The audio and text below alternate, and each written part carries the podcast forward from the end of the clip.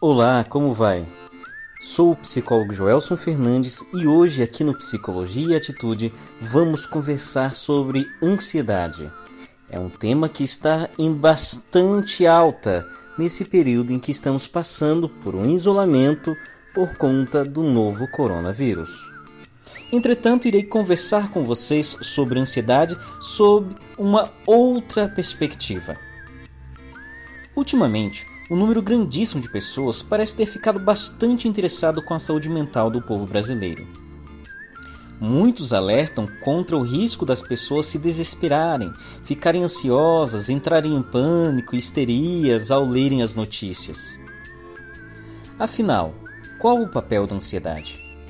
Ela é positiva ou negativa nesse momento? Com o título desse podcast, parte da resposta já está clara. Mas se você quer saber a razão, vem comigo.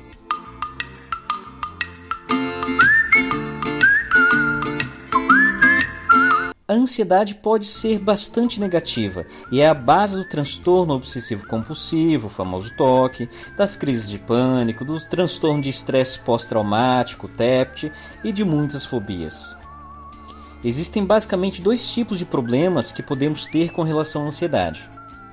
O primeiro é o que podemos observar nos diferentes transtornos citados por mim agora há pouco, nos quais a pessoa tem grande sofrimento mediante uma situação que exigiria pouca ou nenhuma ansiedade, já que essa situação não sinaliza um risco significativo.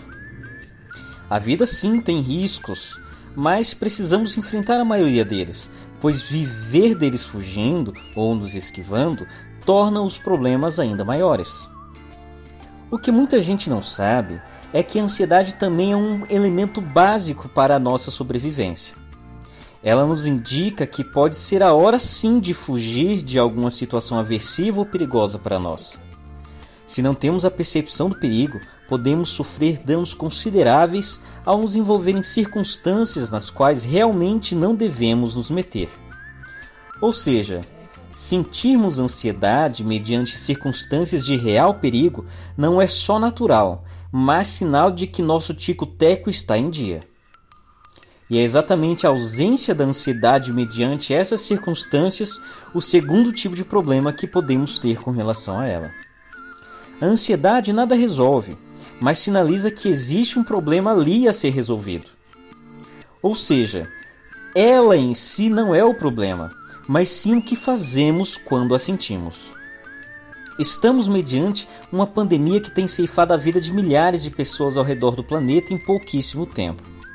Apesar da grande maioria sobreviver e sequer apresentar sintomas graves, um número considerável de pessoas precisa de cuidados intensivos para que possam sobreviver.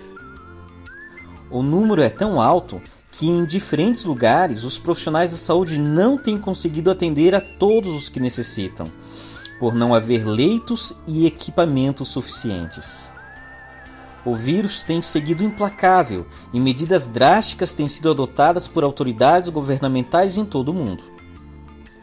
Infelizmente, o tico-teco de muitas pessoas parece não estar funcionando bem, pois, em lugar de ficarem ansiosas o suficiente para se preservarem, estão dispostas a seguir suas vidas como antes, numa nítida atitude de negação da realidade, buscando para isso construir uma realidade paralela com base em notícias falsas e em opiniões de profissionais que discordam da posição majoritária dos especialistas da área.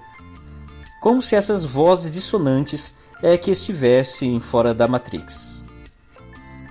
Algumas pessoas podem mesmo ter uma crise de pânico, forte ansiedade mediante os fatos atuais. Mas, acredite, elas serão a grande minoria, se é que assim se pode dizer. Diferentemente de alguns, me importo bastante com as minorias e também a elas dedico minha vida em meus atendimentos de psicoterapia presencial e, no contexto atual, online. Mas estou muito mais preocupado com um número muito maior de pessoas que está em negação e não tão ansioso quanto deveria a ponto de perceber que seguir as recomendações das autoridades sanitárias para a preservação da vida é hoje uma prioridade acima de muitas outras. Se você está com esse sintoma, por favor procure um psicólogo quanto antes, pois esse distúrbio pode custar caro a você e a outros ao seu redor.